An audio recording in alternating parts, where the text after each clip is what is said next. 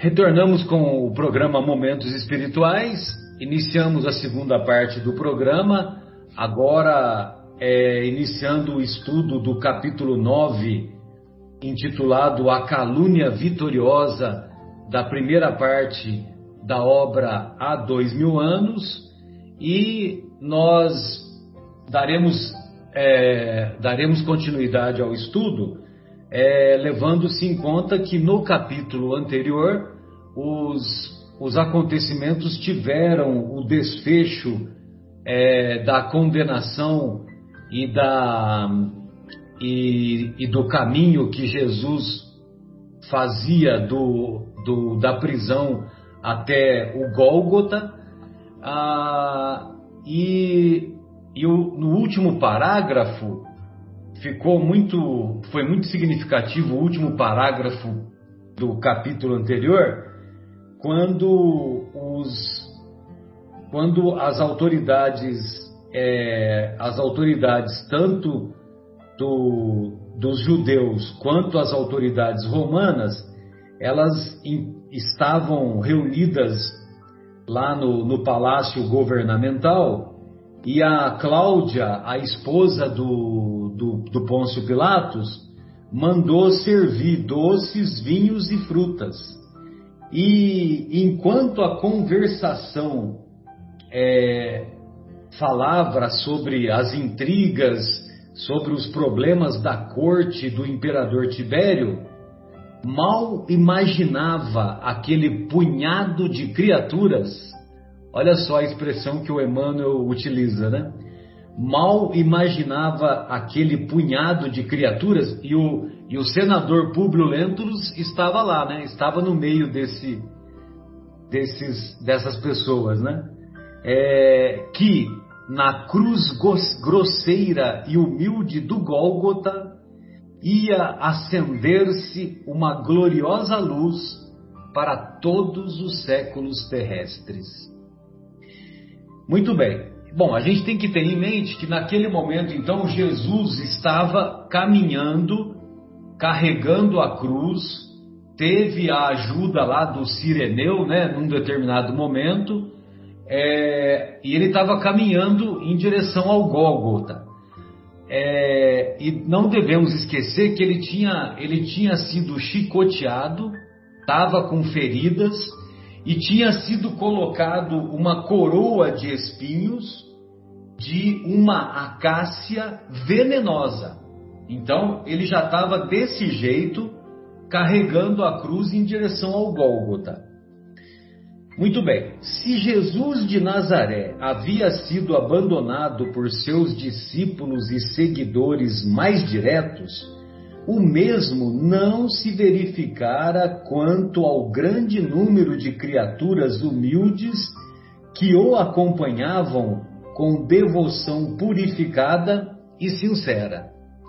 Logicamente que os, os discípulos mais próximos é, abandonaram Jesus não somente pela fraqueza, mas principalmente pelo medo de também serem presos e também, sendo presos, eles não poderiam dar continuidade, né? Então, é muito fácil para nós falarmos, né? Que, é, que vergonha, os discípulos abandonaram, né? Mas, se nós estivéssemos na pele deles, não é bem assim também, né? A gente tem que, que avaliar todo o contexto.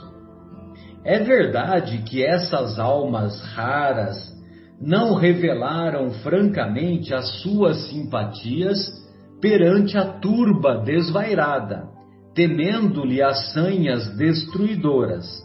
Mas muitos espíritos piedosos, como Ana e Simeão, contemplaram de perto os martírios do Senhor sob o açoite infamante, cheios de lágrimas angustiosas, e esperando que, a cada momento, se pudesse manifestar a justiça de Deus contra a perversidade dos homens a favor dos Messias, a favor do Messias.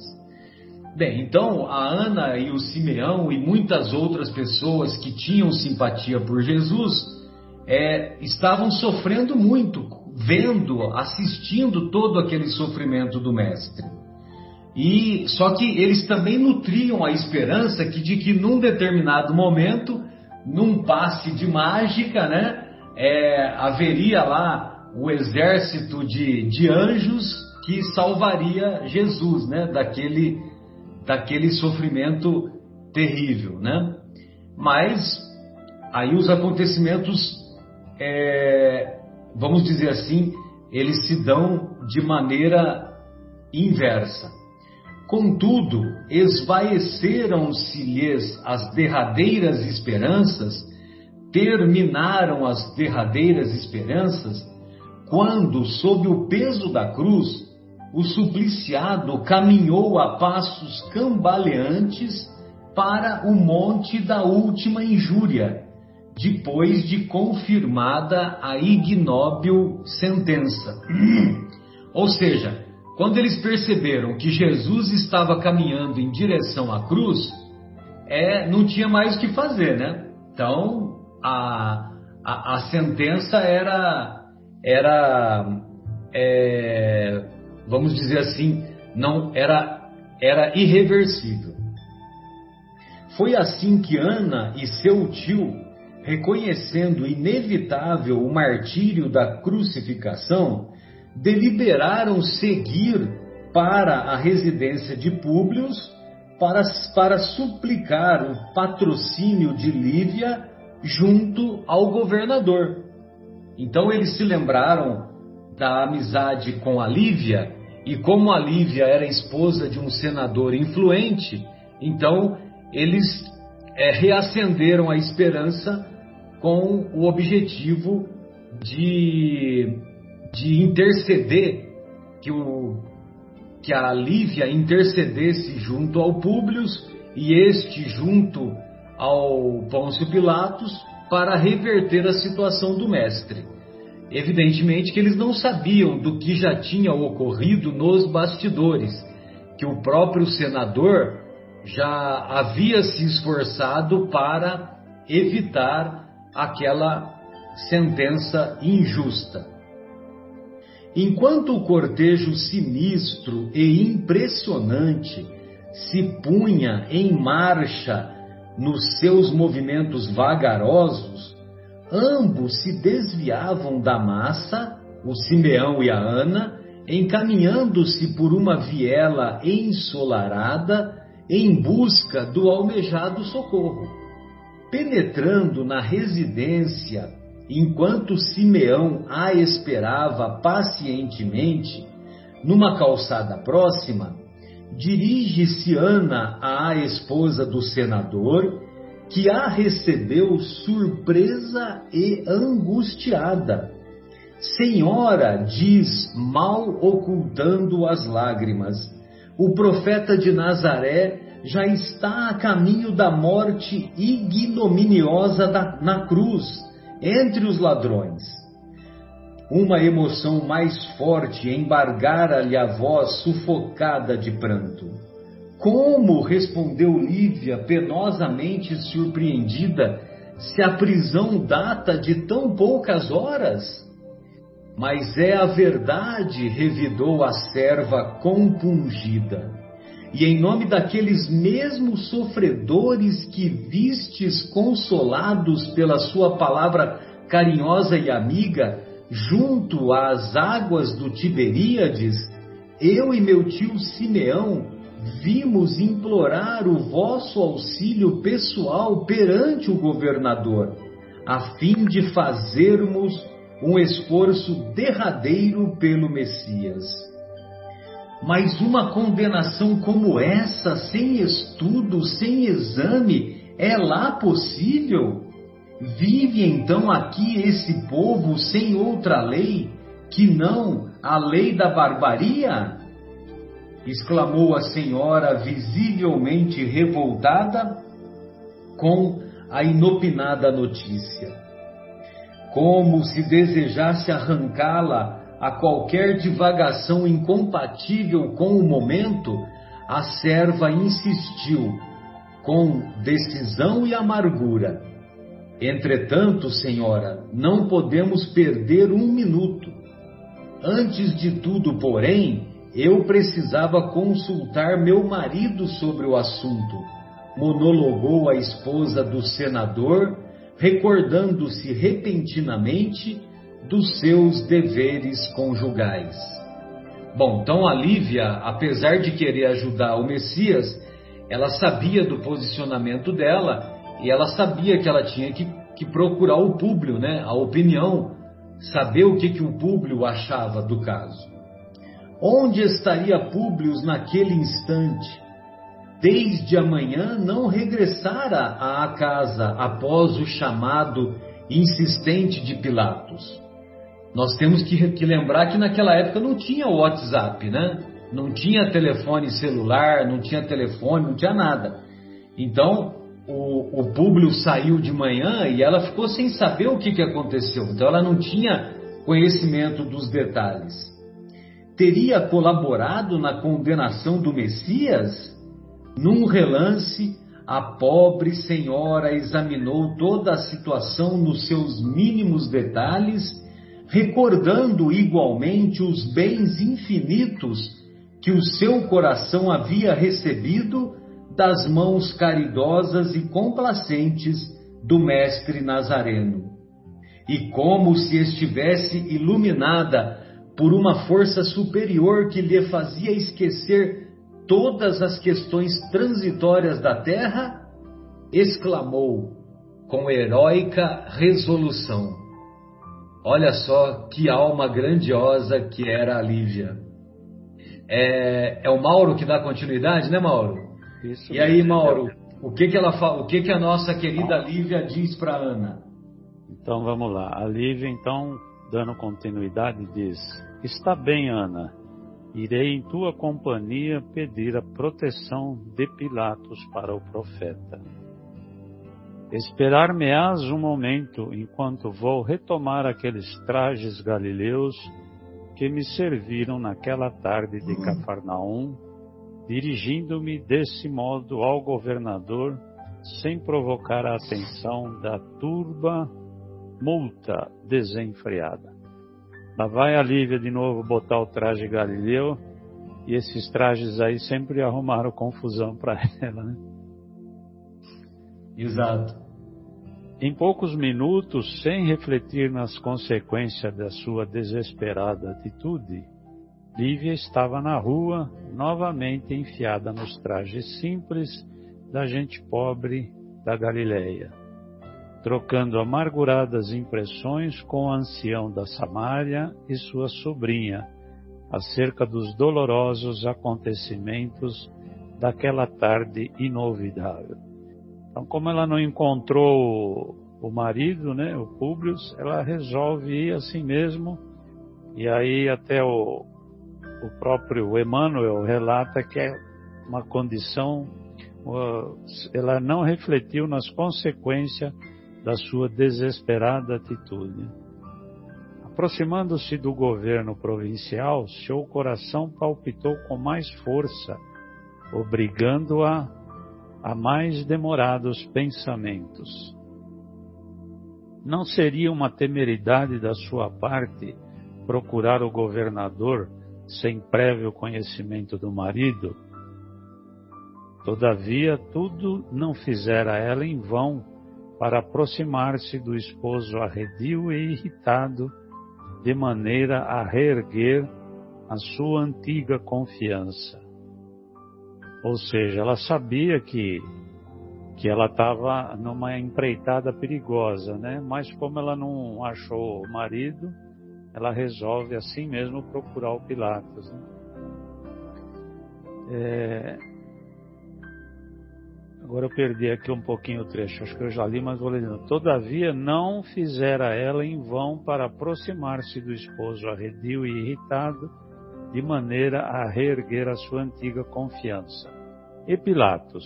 É, ela está ela tá, ela tá, ela tá confabulando consigo própria, analisando, né, as várias situações e ao mesmo tempo ela não podia perder muito tempo, né? Exato. Porque Jesus já estava a caminho do Gólgota, né, a caminho da crucificação. Aí ela pensa assim, e Pilatos, na sua imaginação, guardava ainda os pormenores das amargas comoções daquela noite em que ele fora ele mais franco quando aos sentimentos inconfessáveis que a sua figura de mulher lhe havia inspirado. Ela está lembrando daquela daquela vez que o Pilatos, é, vamos dizer entre aspas, deu uma cantada nela, né? Que o Pilatos se mostrou é, com vontade de outras coisas além de uma amizade, né? Seduziu. Seduziu, é a palavra. Livre hesitou ao penetrar num dos ângulos da grande praça, agora adormecida por um sol causticante de brasas vivas. Ou seja, ela tinha que passar por uma grande praça para chegar nos aposentos, onde ela iria tentar falar com Pilatos. Né? Seu raciocínio contrariava a atitude que assumira aos apelos da serva, da serva, que representava aos seus olhos a súplica angustiada de inúmeros espíritos desvalidos.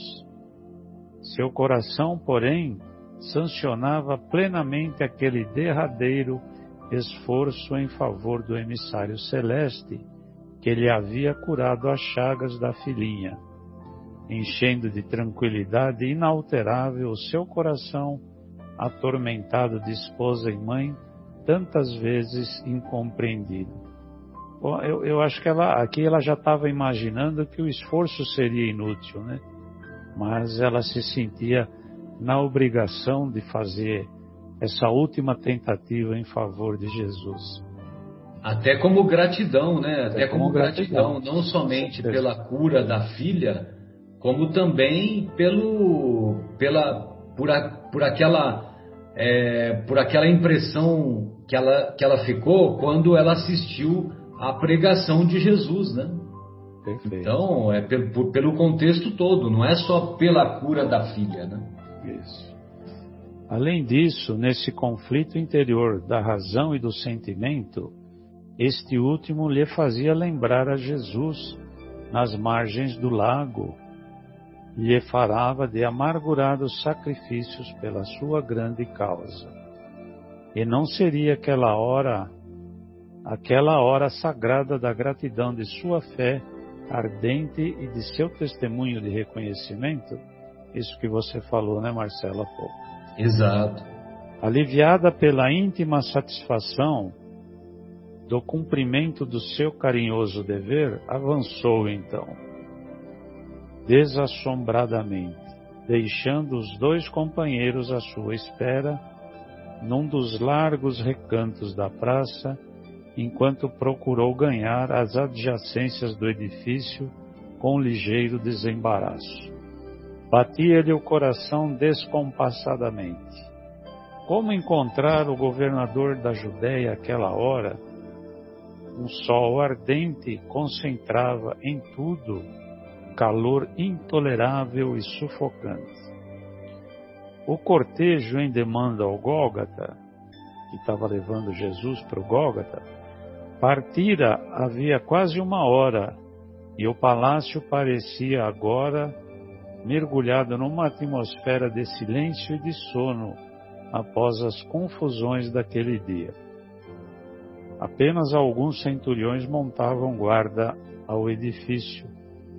Quando Lívia alcançou menor distância das portas principais de acesso ao interior, eis que lhe se depara com a figura de Sulpício, a quem se dirigiu com o máximo de confiança e de inocência, pedindo-lhe o obsequio de solicitar uma audiência privada e imediata ao governador em seu nome, a fim de falar-lhe quanto à dolorosa situação de Jesus de Nazaré. Olha, justo quem ela vai encontrar, né? Justo Sulpício, que estava querendo fazer a, a fofoca danada que ele fez, né? Cobra macho e cobra fêmea, né? Exatamente. Cascavel, né? O líquido. Uma coisa interessante aqui, o, o, o, Mauro, é que a, que a gente tem que ver, ter em mente, é que é, um pouquinho antes, é, você vê que o cortejo em demanda do Gólgota partira havia quase uma hora, né? Do, do local da prisão até o Gólgota, que é o Monte da Caveira, né? Que ficou conhecido, é, é mais ou menos mil metros, entendeu? Então você imagina carregar a cruz por mil metros, é, nessa hora, é, provavelmente Jesus deve ter levado uma hora para chegar até lá, até o Gólgota. Mas principalmente porque estava carregando, né? Então você imagina para carregar todo aquele peso e percorrer mil metros aproximadamente, entendeu? E todo machucado, né? Todo machucado, todo arrebentado. E ainda, e, e quando, quando, ele, quando chega lá com a cruz, ainda tinha todo aquele aparato que iam prender os braços, as pernas na cruz, aquela, aquela história toda. Né? Então, continuando, então, o lictor, que é o sulpício, né, mirou-a de alto a baixo com olhar de lascívia e cupidez que lhe eram características, e crendo piamente nas relações ilícitas daquela mulher com o procurador da Judéia, em virtude das suas observações pessoais, por coincidências que lhe figuravam a realidade perfeita daquela suposta prevaricação, presumiu naquele ato insólito não o motivo apresentado, que lhe parecia ótimo pretexto para afastar quaisquer desconfianças, mas o objetivo de se encontrar com o homem de suas preferências. Quer dizer, o, o Sulpício ele realmente achava que existia um caso entre o procurador da Judéia e a Líbia, né? tanto que ele a olha de, de alto a baixo com olhar de lascívia e cupidez, como se olha para uma mulher vulgar, né? Então, é, então, isso a gente depreende, né, Mauro, porque é, nós, nós, vamos perceber pelos diálogos é, lá do começo do capítulo e também agora, os diálogos seguintes, que, que o, o, o Pôncio Pilatos tinha outras amantes, né? Sim. E o Sulpício tinha conhecimento porque ele também participava dos trâmites, né? Vamos dizer assim. Ele é que facilitava, né? E, e, certamente ele alguma coisa entre aspas sobrava para ele, né? Ou seja, ele também tinha alguns benefícios, né? Então, quando ele olha com esse olhar de lascívia e cupidez, é porque ele também estava pensando que poderia sobrar alguma coisa para ele. É. Porque, como você falou, ele achava que ela, que ela realmente tinha um caso, né? Porque no, no dia do rapto do filho, é, a, a escrava, né, que agora me fugiu, a escrava Semele, a escrava Semele é que estava vestida com a roupa, com a roupa de Galileu, é, romana. Não, não. não. A escrava estava com, a roupa, de roupa romana. Ah, é, estava com a é roupa verdade, romana, é isso é, mesmo. Isso. Só que como ele não identificou, é isso mesmo, Edmar. Como ele não identificou, ele na cabeça dele era a Lívia, entendeu? Disfarçado. É lembrado. É, é, eu que me confundi, porque numa outra ocasião a Lívia voltou com outros trajes, né? Com os trajes de galileus, né? É. Foi quando ela foi ver a pregação de Jesus. Né? Quando né? foi ver a pregação, exatamente. Então agora é o nosso amigo Egimar aí que continua. E aí, Egimar, como que se dão os acontecimentos aí? Pois é, né? E o Emmanuel continua dizendo criatura ignóbil, né? Falando do sulpício, né? Exato de que se utilizava o governador para instrumento de suas paixões malignas. Entendeu que semelhante entrevista deveria ser levada a efeito na maior intimidade. E sabendo que Públio Lentulus ainda lá se encontrava em animada palestra com os companheiros, conduziu Lívia a um gabinete perfumado onde se alinhavam preciosos vasos de aromas do Oriente saturados de fluidos sutis e entontecedores, e onde Pilatos recebia, por vezes, a visita furtiva das mulheres de conduta equívoca, convidadas a participar dos seus licenciosos prazeres. Então aqui a gente percebe que o, como o Marcelo falou há pouco, que o que o que Sulpício. o Sulpício, né, ele era aí o, uma engrenagem desse, desse, desses acontecimentos, né? Ele meio que fazia parte do, da, desses, dessas programações, vamos dizer assim, né? Intermediário. Intermediário.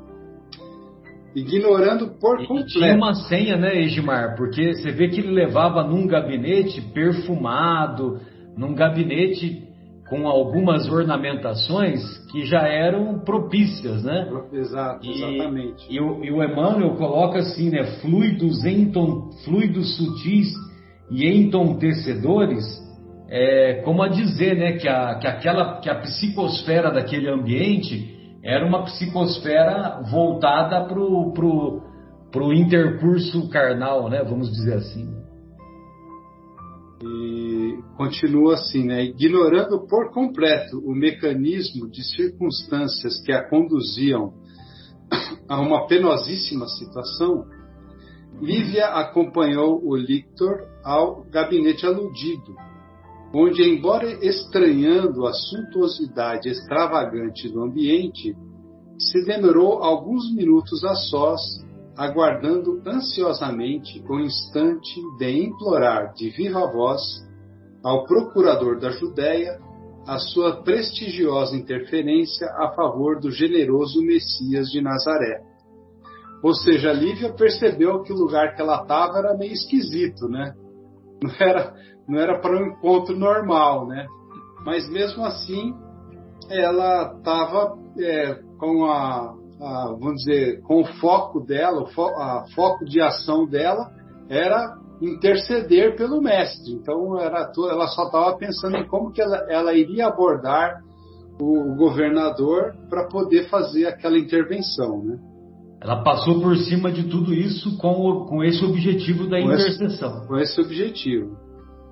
Nem ela nem Sulpício, todavia, chegaram a perceber que uns olhos perscrutadores os acompanharam com profundo interesse, desde o exterior do edifício ao gabinete privado a que nos referimos. Era a Fúvia, que, conhecendo semelhante apartamento do palácio, surpreendera a esposa do senador, sob o disfarce daquela túnica humilde, da vida rural, enchendo-se-lhe o coração de pavorosos ciúmes ao verificar aquela visita inesperada. A gente para para pensar aqui, essas coincidências são incríveis, né? Uma foi a própria recepção pelo Sulpício. A outra, a Fúvia, estava justamente naquele momento é, para reconhecer a Lívia, né? E, e, e, ela que já conhecia a, a, a, os, os mecanismos de, do que para que funcionava aquela aquele ambiente ao qual é, a Lívia foi dirigida. Né? Aquele gabinete. Aquele gabinete. Enquanto Sulpício Tarquínios fazia um sinal familiar ao governador, olha lá os sinais já pré-determinados, né? A este atendeu de pronto, indo imediatamente ao encontro num vasto corredor, onde murmuraram ambos algumas palavras em tom discreto. Cientificando os Pilatos da almejada entrevista em particular, aquela maliciosa criatura demandava alcovas do seu íntimo conhecimento, de maneira a certificar-se positivamente, através dos resposteiros, da presença de Lívia na Câmara Privada do governador, destinada às suas expansões licenciosas.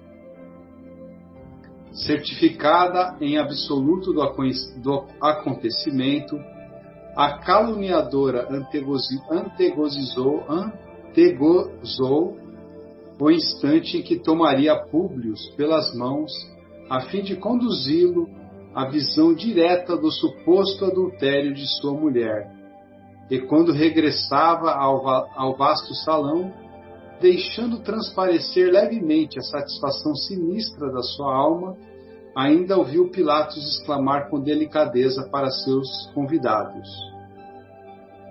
Então aqui nós estamos vendo Fúvia, né? Ela, ela imaginando é, desmascarar Lívia para Públio, né? Essa, essa era a sensação dela, né? Naquele momento. E, e era o que ela tinha planejado desde aquela noite festiva em que ela e o Sulpício acompanharam o Pôncio Pilatos tentando seduzir a Lívia lá nos jardins né, do, do Palácio do Pilatos. Né? Exatamente. Então é, o governador fala assim: Meus amigos, espero que me concedam alguns minutos para atender a uma entrevista privada e urgente, que eu não esperava nesse momento. Acredito que, consumada a condenação do Messias de Nazaré, batem já estas portas os que não, tiverem, os que não tiveram coragem para defendê-lo publicamente no momento oportuno. Vamos ver. E de fato era alguém tendo querendo defender o próprio Jesus, né? Mas não era por falta de coragem, né? E no retirar... caso não. No não. caso ela tinha coragem de sobra. É e retirando-se com assentimento dos unânime, unânime dos presentes, o governador atingia o gabinete reservado, onde, eminentemente surpreendido, encontrou o vulto nobre de Lívia, mais bela e mais sedutora naqueles trajes despretensiosos e simples, e que lhe falou nestes termos: Senhor governador, embora sem o consentimento prévio de meu marido, resolvi chegar até aqui em virtude da urgência do assunto, a suplicar o vosso amparo político para a absolvição do profeta de Nazaré. Homem humilde e bom, caridoso e justo, que mal teria praticado para morrer assim de morte aviltante entre dois ladrões? É por isso que, conhecendo-o pessoalmente, tendo-o na conta de um inspirado do céu, ouso invocar as vossas elevadas qualidades de homem público em favor do acusado. Então nós temos aqui a Lívia defendendo o mestre até onde ela podia, né? E aí nós vamos ver a, a, a, o que, que vai acontecer aí na sequência, né? Impressionante, né? A coragem moral dessa mulher, né? Egimar, e, e também o, o, amor que ela já demonstrava pelo mestre, né? Porque Exatamente. ela passou por tudo isso, passou por todas, por todos esses obstáculos, também pelo, pelo amor que ela já nutria pelo Messias.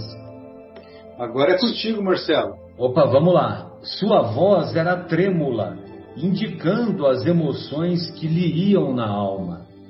Senhora, respondeu Pilatos, fazendo o possível para sensibilizar e seduzir-lhe o coração com a fingida ternura de suas palavras.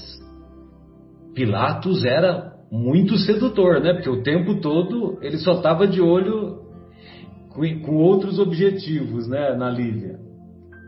Senhora, tudo fiz para evitar a morte, para evitar a Jesus a morte no madeiro infamante, vencendo todos os meus escrúpulos de homem de governo. Mas, infelizmente, tudo está consumado.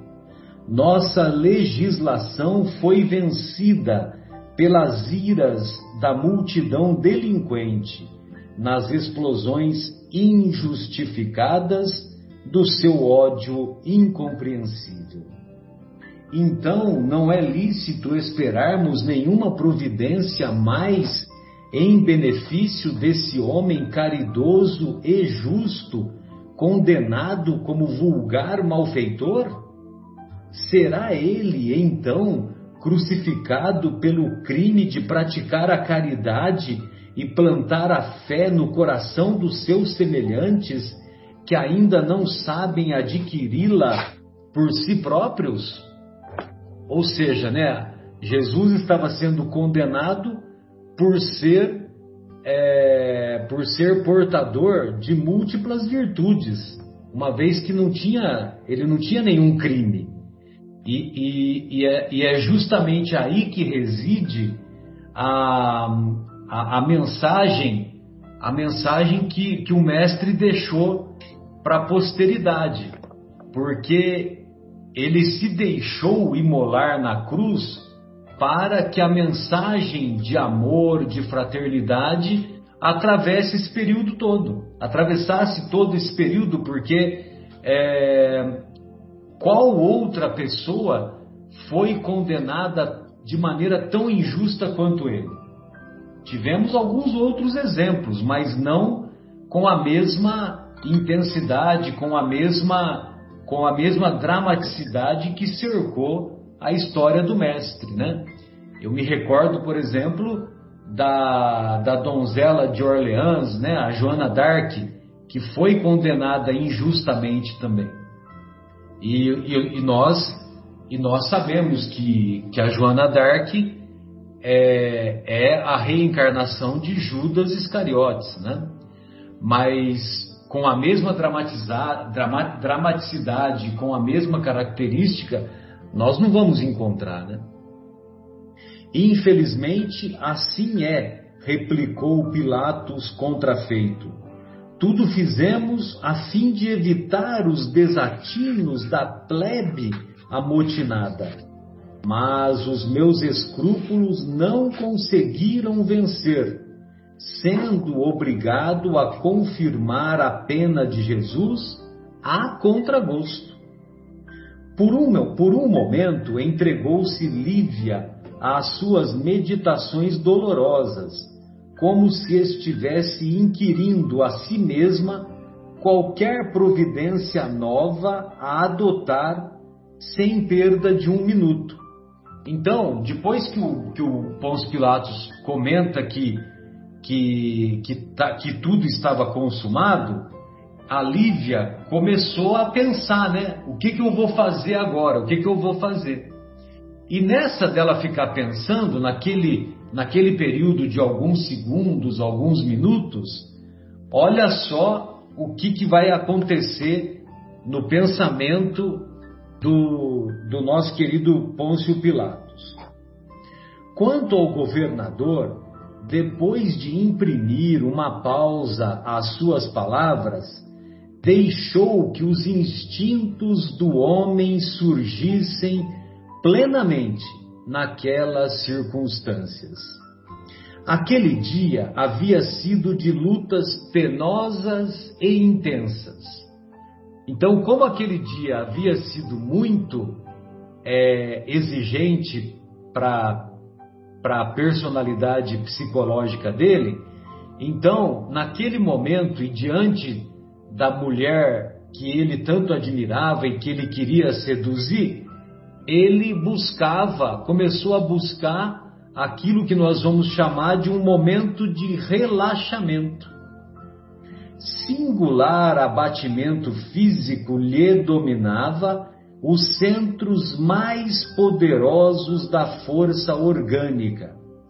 Mas diante dos seus olhos habituados à conquista, e muitas vezes habituados aos recursos da própria crueldade, estava aquela mulher que lhe resistira. Ou seja, inúmeras outras mulheres não resistiram a ele. Só que aquela mulher, Lívia, como ela era portadora de, de um espírito é, de alta hierarquia em termos de virtudes, aquela mulher não se deixou seduzir em nenhum momento pelo, pelo governador, pelo governador Pilatos. E, logicamente, que aquilo também era é, uma contrariedade que ele não aceitava. Poderosa algema, continua o Emmanuel, poderosa algema parecia imantá-lo, ligá-lo à sua personalidade simples e carinhosa. E ele, mais que nunca, desejou possuí-la.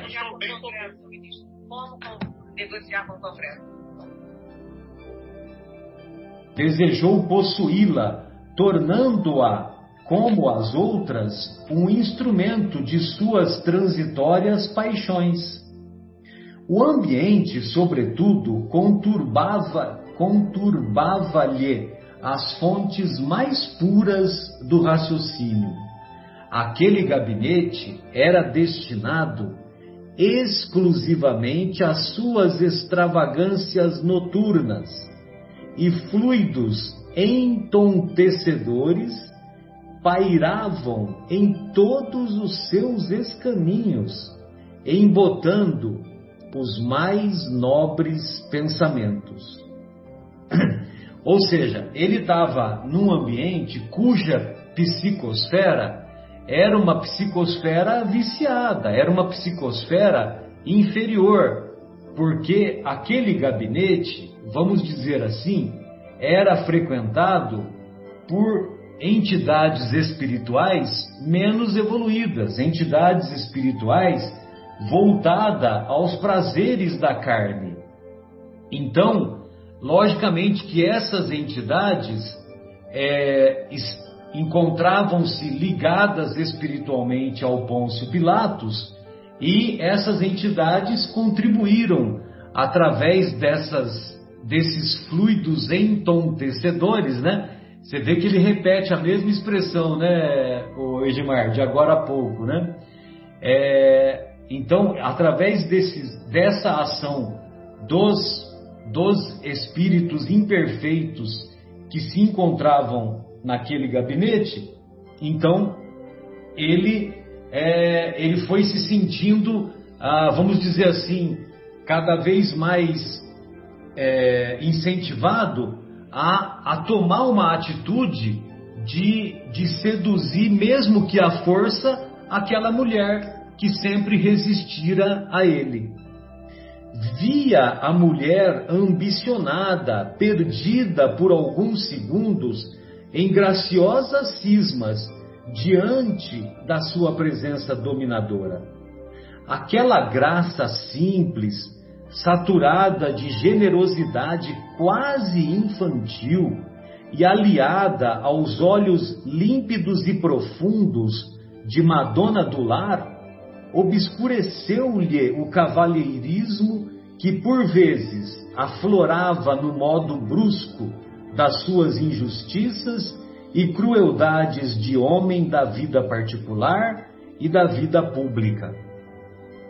Então, aquela graça simples né, que, que, que aquela mulher inspirava nele, ela, naquele momento, é, obscureceu a a maneira cavalheiresca como outras vezes ele se portou diante dela. E então, pois não.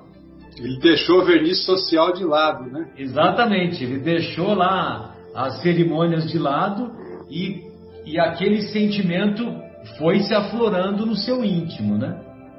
Avançando como tomado por força incoercível, exclamou inopinadamente fazendo-lhe sentir o perigo da posição em que se colocara.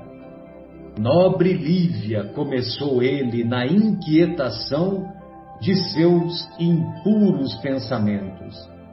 Nunca mais ouvidei, nunca mais esqueci aquela noite cheia de músicas e de estrelas, em que vos revelei pela primeira vez a ardência do meu coração apaixonado.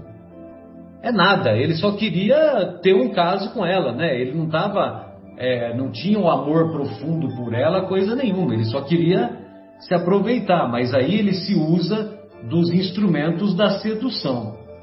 Esquecei por um momento esses judeus incompreensíveis e ouvi ainda uma vez a palavra sincera dos profundos sentimentos que me inspirastes com as vossas virtudes e peregrina beleza. Então tem um monte de palavras bonitas aqui cujo objetivo é apenas seduzi-la, né? Exatamente. Ele não estava nem um pouquinho preocupado com o que ela foi buscar no momento, né? Exato, exato. Ele foi, ele foi se embriagando daquelas, daquelas energias, é, vamos dizer assim, desagradáveis do gabinete em que ele se encontrava e, e, e foi motivado por essas energias e pelas, e pelas inspirações das entidades espirituais inferiores e viciadas, aí ele Pela tomou... sua própria característica também, né, Marcelo? Porque ele era assim, né? Tinha afinidade, né? afinidade. Afinidade com aquelas entidades. Aí ela, ela, ela, ela, ela, ela exclamou: Senhor, teve forças para exclamar a pobre senhora, procurando, procurando, é, procurando a Aliviar-se da afronta, né?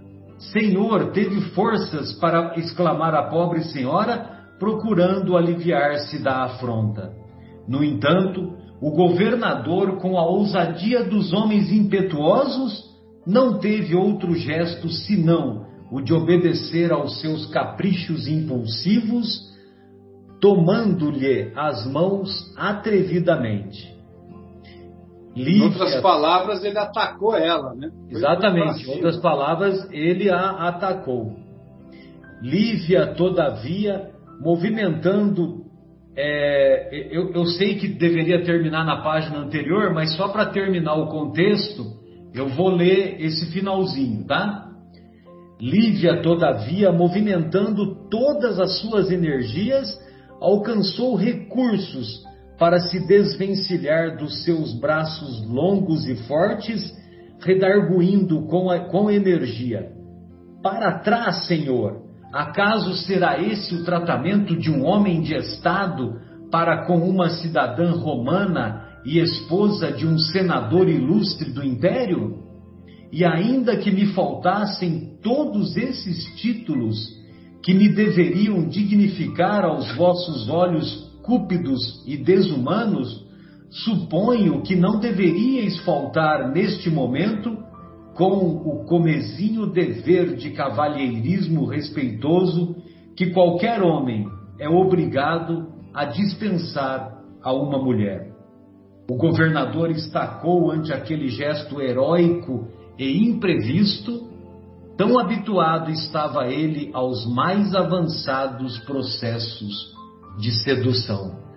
Ou seja, uma vez mais ele encontrou uma pessoa que resistiu e que não se deixou levar pela sedução imposta pelo próprio governador. Bem, é, então o, o- o nosso estudo de hoje termina, termina aqui nesse acontecimento em que a, a Lívia foi interceder junto ao governador Pôncio Pilatos para que Jesus pudesse ser solto, mesmo que estivesse já ao pé da cruz, mas evidentemente que, que ela não obteve êxito e pelo contrário, ela ainda teve que suportar a suportar essa atitude de, de sedução, essa atitude sedutora do Pôncio Pilatos que quis se aproveitar daquela situação. Amigos, vocês gostariam de fazer mais algum comentário?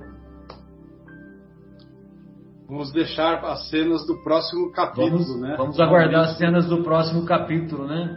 E, e, e logicamente, né, que, que apesar desse esforço que a, que a Lívia, a Ana e o Simeão fizeram, a gente tem que ter em mente que nesse momento Jesus já estava já estava sendo erguido da cruz e que, e que dificilmente alguém resistiria, mesmo que houvesse a ordem de soltura, né? Vamos dizer assim, a ordem de soltura.